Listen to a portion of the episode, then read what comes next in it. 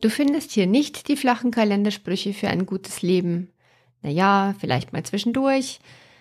Und auch nicht die krampfhaft gute Laune und immer Positivität.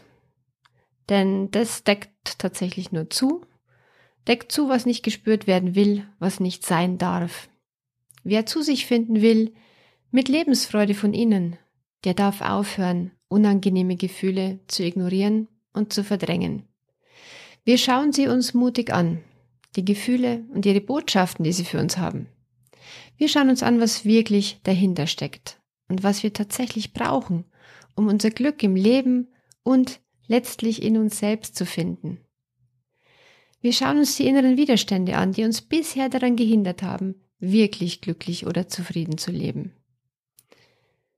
Die ungesunden Muster im Denken und Verhalten, die aus ganz normalen ursprünglich gesunden Menschen mit der Zeit nicht nur zutiefst unglückliche, sondern sogar kranke Menschen machen können.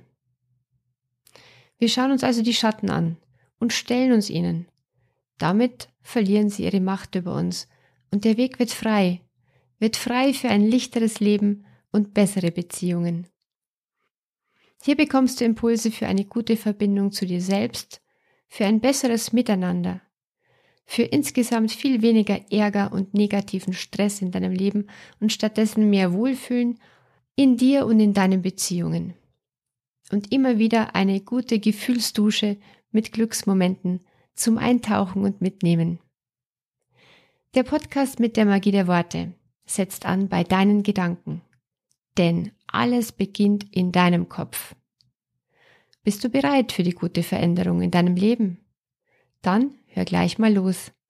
Übrigens, etwas spirituell wird's auch immer mal wieder, denn mit der Anwendung an die Quelle des Lebens geht alles so viel leichter. Ich sehe das Gute in dir. Deine Kerstin von Licht und Brückenfinder.